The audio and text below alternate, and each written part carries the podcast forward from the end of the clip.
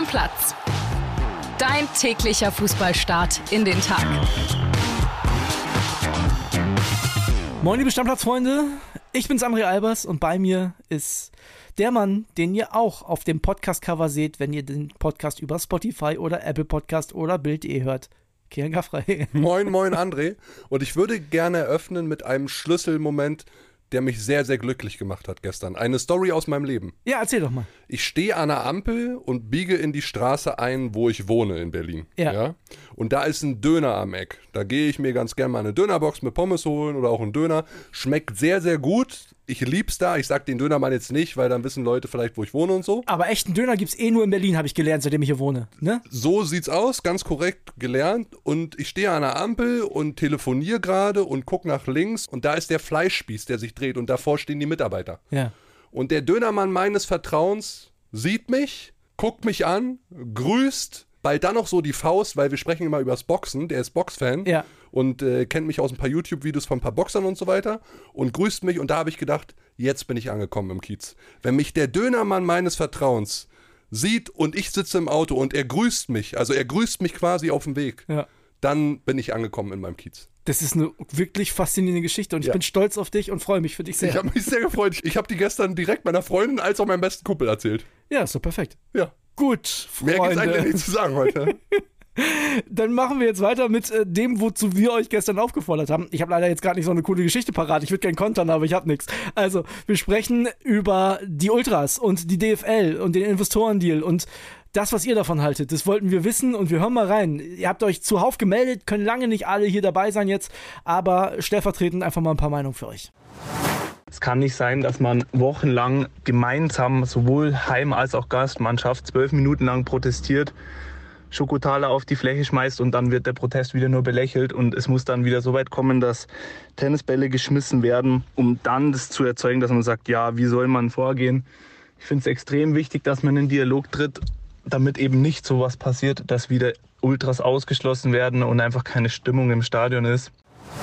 Nirgendwo in Deutschland könnte man sich so benehmen. Versuch das mal auf dem Flughafen und werf da mal mit Tennisbällen rum. Ich glaube, die nehmen dich mit und dann sitzt du erstmal eine Nacht im Knast und überlegst, was du gemacht hast. Mittlerweile finde ich es viel geiler, zum Eishockey zu gehen, zum Basketball, zum Volleyball. Da sind so geile Stimmungen in den Hallen und in den Stadien, aber ohne dass irgendjemand sich daneben benimmt.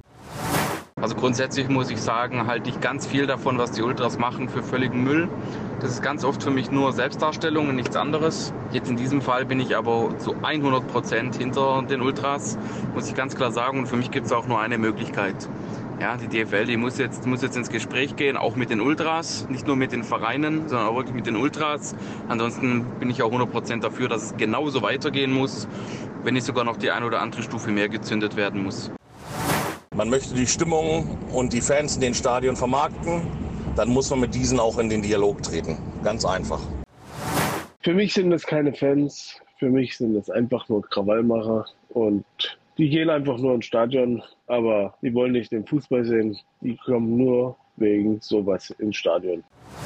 Der allgemeine Ultra nimmt sich in der heutigen Zeit sehr, sehr, sehr wichtig. Was die Stimmung angeht, sind sie definitiv auch äh, förderlich. Alles andere drumherum geht mir mittlerweile tierisch auf den Keks. Wir sollten uns doch im Klaren sein, dass wenn wir keine Gelder, frische Gelder von außen reinbekommen, wir irgendwann in der Bedeutungslosigkeit rumdümpeln, dann können wir uns messen mit Belgrad oder äh, Lech Posen, aber dann können wir nicht mehr mitmischen bei dem großen Ganzen. Und so ist es nun mal. Der einzige Protest, den ich von den Ultras gelten lassen würde, weil der wird genau aufzeigen, was passiert, wenn. Die müssen wegbleiben. Die Kurven müssen leer bleiben. Und dann wird man auch sehen, wie viele von den Ultras wirklich hinter dem Ansinnen stehen, weil dann wird man sehen, wie leer die Kurven wirklich sind oder ob das nur ein paar Redelsführer sind. Die Fans machen den Fußball aus, vor allem die Ultras, wie es Kili auch schon gesagt hat. Das darf nicht ignoriert werden und da sollten die Fans und vor allem die Ultras auch ein Gehör bekommen. Ja, Kili, bunt gemischt, die Meinung unserer Stammis. Ich würde sagen, am Ende war es so 65, 35 pro DFL. So, also pro, äh, die Ultras übertreiben es ein bisschen. Ich würde sagen, wir machen auf das Thema vorerst den Deckel drauf, denn ich kann mir gut vorstellen, dass wir am Wochenende schon wieder darüber diskutieren müssen. Ja, ich kann es mir vorstellen und es wird jetzt auch nicht ein von heute auf morgen endendes Thema sein. Ich glaube, wir haben unsere Meinung relativ klar Ja. vertreten. Jetzt habt ihr es gemacht, liebe Stammis, und damit soll an dem Punkt dann auch erstmal gut sein. Und auch da nochmal, ne, wenn wir sagen, wir wollen eure Meinung hören, super lieb von euch. Das Handy ist wieder explodiert voller Nachrichten. Das ist uns super, super wichtig. Sagt euren Freunden Bescheid, alle reinhören, alle mitdiskutieren, alle, die Fußball lieben, sind hier herzlich willkommen. Wir machen jetzt weiter mit Fußball, denn wir haben heute wirklich was für Fußballliebhaber. Ich freue mich wirklich wahnsinnig auf dieses Pokalspiel. Heute Abend Bayer Leverkusen gegen den VfB Stuttgart. Eine richtig geile Partie. Wir diskutieren gleich auf jeden Fall drüber. Ich würde sagen, wir fangen an mit den beiden Reportern. Wollen wir den Gästen den Vortritt lassen aus Stuttgart? Ja, so macht man es doch, André. Julian Agadi hat uns eine Sprachnachricht geschickt. Wir hören rein. Ja, der VfB Stuttgart brennt aufs DFB-Pokal-Viertelfinale. Auf der Pressekonferenz gestern hat Trainer Sebastian Hoeneß nochmal die Wichtigkeit dieses Spiels unterstrichen, hat gesagt, wir müssen jetzt für dieses Spiel leben, denken und atmen. Wenn du so ein Spiel für dich gewinnen kannst, ist die Chance so groß wie nie, um am Ende ins Finale zu kommen. So die Worte von Hoeneß. Hat dann natürlich Bezug drauf genommen, dass mit Düsseldorf und Kaiserslautern ja schon zwei Zweitligisten im Halbfinale stehen. Im anderen Spiel spielen noch Saarbrücken und Gladbach. Aber natürlich ist die Chance für den Sieger dieses Spiels enorm, am Ende auch ins Finale einzuziehen.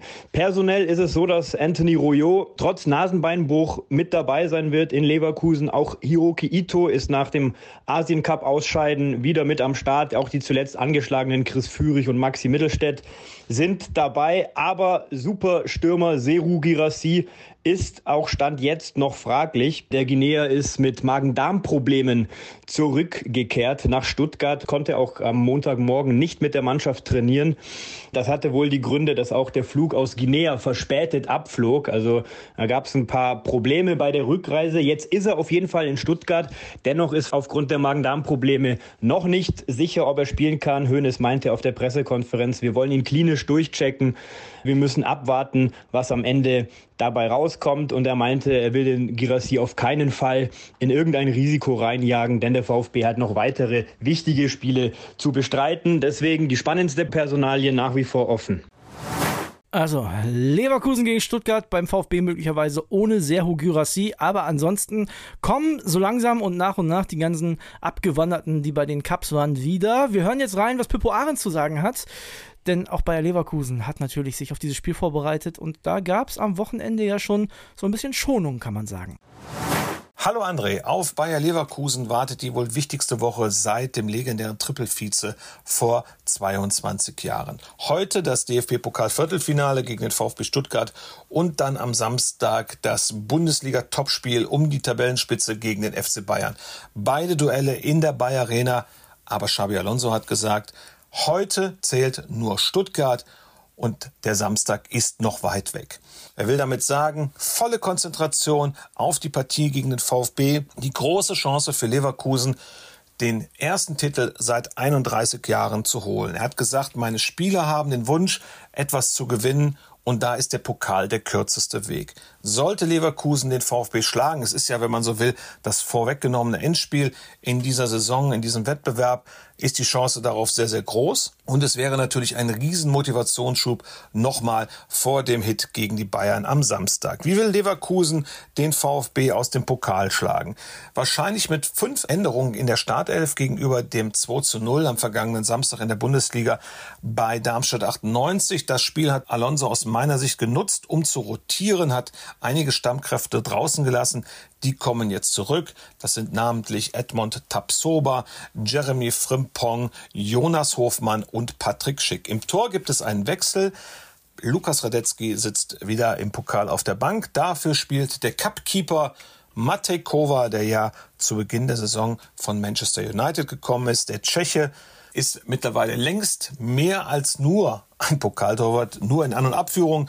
Er ist die 1B, die kommende Nummer 1 in Leverkusen und er hat ein großes Lob gestern in der Pressekonferenz von Alonso bekommen. Er hat gesagt, er verdient sich diese Position im Pokal. Er ist ein intelligenter, ein kompletter Torwart. Tja, und sollte Leverkusen wirklich dann auch das Finale erreichen, ist meiner Meinung nach auch klar, dass Kova spielt.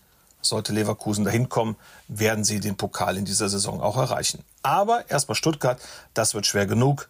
Und danach Schritt für Schritt, Tag für Tag Richtung Bayern. Kitty, wenn ich mir die Quoten bei den Buchmachern anschaue, ist Leverkusen doch überraschend klarer Favorit. Siehst du das auch so? Ich sehe es nicht ganz so deutlich, denn der VfB Stuttgart hat die letzten beiden Spiele doch deutlich besser bestritten, als ich es vermutet habe. Ja. Sowohl gegen Leipzig zu Hause als auch in Freiburg. Klar, in Freiburg muss man dazu sagen, mit ein bisschen Spielglück, aber doch beide Spiele sehr überzeugend. Bayer Leverkusen, klar, sie haben spät in Augsburg gewonnen, sie haben zu Hause eigentlich alle Möglichkeiten gehabt, um gegen Gladbach auch einen Dreier da rauszuholen und nicht nur 0-0 zu spielen. Sie waren in Darmstadt die bessere Mannschaft, aber eine Sache, die ist jetzt doch in meinem Kopf und die ist vielleicht auch bei vielen Spielern von Leverkusen im Kopf. Das Spiel am Samstag, das Topspiel gegen Bayern München. Vielleicht ist es so ein Ding, naja, Stuttgart jetzt irgendwie noch dazwischen, aber jeder guckt ja eigentlich auf dieses Topspiel in der Bundesliga. Von dem her glaube ich, dass es gar nicht so deutlich ist. Ich rechne mit einer Verlängerung. Aber meinst du wirklich, dass Leverkusen jetzt schon an Bayern denkt, weil das ist ja, und da nehme ich Xabi Alonso auch komplett ernst, das ist ja wirklich der kürzeste Weg zu einem Titel. Das muss denen doch klar sein. Ich meine, Leverkusen ist jetzt nicht mit Titeln verwöhnt in den letzten Jahren. Die haben auch nicht viermal den Pokal gewonnen. Ich glaube an Bayern 04. Ich glaube an Bayern 04 auch schon nach 90 Minuten. Ich weiß, man sollte gewarnt sein, wenn man sich an dieses äh, fantastische Hinspiel erinnert in Stuttgart, aber da war auch nur die erste Halbzeit so richtig gut vom VfB und dann kam Leverkusen. Ich glaube ehrlicherweise in der Bay Arena gibt es für den VfB kein Weiterkommen und das Porakel sagt Leverkusen nach 90 Minuten. Wir werden es ja sehen. Ich glaube schon, dass das in den Köpfen eine Rolle spielt, wenn es, keine Ahnung, früher um die Landesmeisterschaft ging und eine Woche später waren die deutschen Meisterschaften. Dann war ich eher bei den deutschen Meisterschaften als bei den Landesmeisterschaften. Also so vom Kopf her. Und ich glaube, so kann man es vergleichen. Und das kann man Leistungssportlern auch nicht verübeln, dass man an das nächstgrößere Spiel denkt. Und es ist nun mal Bayern München, Topspiel in der Bundesliga, wo es um die Meisterschaft geht wo es darum geht, wer nach 34 Spieltagen die beste Mannschaft in Deutschland ist und nicht nach ein, zwei, drei Spielen dann im Pokalfinale steht? Ja, aber mir, also erstens nimmst du mir das Spiel am Wochenende, was ein wichtiges Spiel ist, aber ein bisschen zu wichtig gerade. Das ist halt auch nicht das Meisterschaftsendspiel. Ja, aber ich muss ja meine These unterstützen. Ja, okay, ich, ich habe gesagt, wenn Leverkusen gewinnt, ist die Meisterschaft durch. Ja. So, wenn nicht, ist sie noch nicht durch. Ja, ja. Ich meine, das ist jetzt auch keine Prophetenaussage. Das war eher die von vor der Saison, als du gesagt hast, Leverkusen wird deutscher Meister. Aber ja. ja für die kannst du mich ruhig nochmal loben. So, ist ja noch nicht passiert wir gucken uns das an. Kann man sehen heute Abend das Spiel bei den Kollegen von Sky und auch im Free TV ARD überträgt das Ganze. Los geht's um 20.45 Uhr. Ich freue mich wahnsinnig. Das wird ein richtig geiles Spiel. Ja, ich habe auch Bock drauf. Wir machen den Deckel drauf. Gleich haben vorher noch zwei Transfermeldungen. Und zwar zum einen Franz Kretzig der soll wohl die Bayern jetzt noch kurzfristig verlassen. Wie soll denn das gehen? Wintertransferfenster ist doch eigentlich zu, oder nicht? Ja, aber nach Österreich kannst du noch per Laie. Das ah, geht. Okay. Austria Wien ist der Verein, der möglicherweise aufnehmen könnte. Und ja, das gibt Spielpraxis. Ich glaube, das ist schon okay. Ist eine gute Alternative für Franz Kretzig, der ja auf jeden Fall Spielpraxis sammeln möchte. Und ich glaube, der FC Bayern plant auch langfristig mit ihm. Austria Wien, eine gute Adresse, ist ja auch der Ausbildungsverein unter anderem gewesen von David Alaba. Und in Österreich können sie ganz gut kicken, auch bei Austria Wien. Von daher soll er mal machen, ja. Und umgekehrt soll ein Ösi, ein österreichischer Nationalspieler, nach Bremen kommen. Das Ganze ist jetzt schon veröffentlicht worden, auch von Werder Bremen. Und zwar Marco Grühl, Offensivspieler, links außen. Wieder ein bisschen verwunderlich, hat Werder eigentlich nicht im Kader. Vielleicht wollen sie das System im Sommer ändern. 25 Jahre alt, kommt ablösefrei von Rapid Wien zu Werder. Grün-Weiß, grün-weiß. Da siehst du mal, André, das Transferfenster ist noch nicht mal 5, 6 Tage zu da reden wir schon wieder über Transfers. Das ist ja Wahnsinn. Ja, so ist es. Und ja, Freunde, da würde ich sagen, für heute Deckel drauf.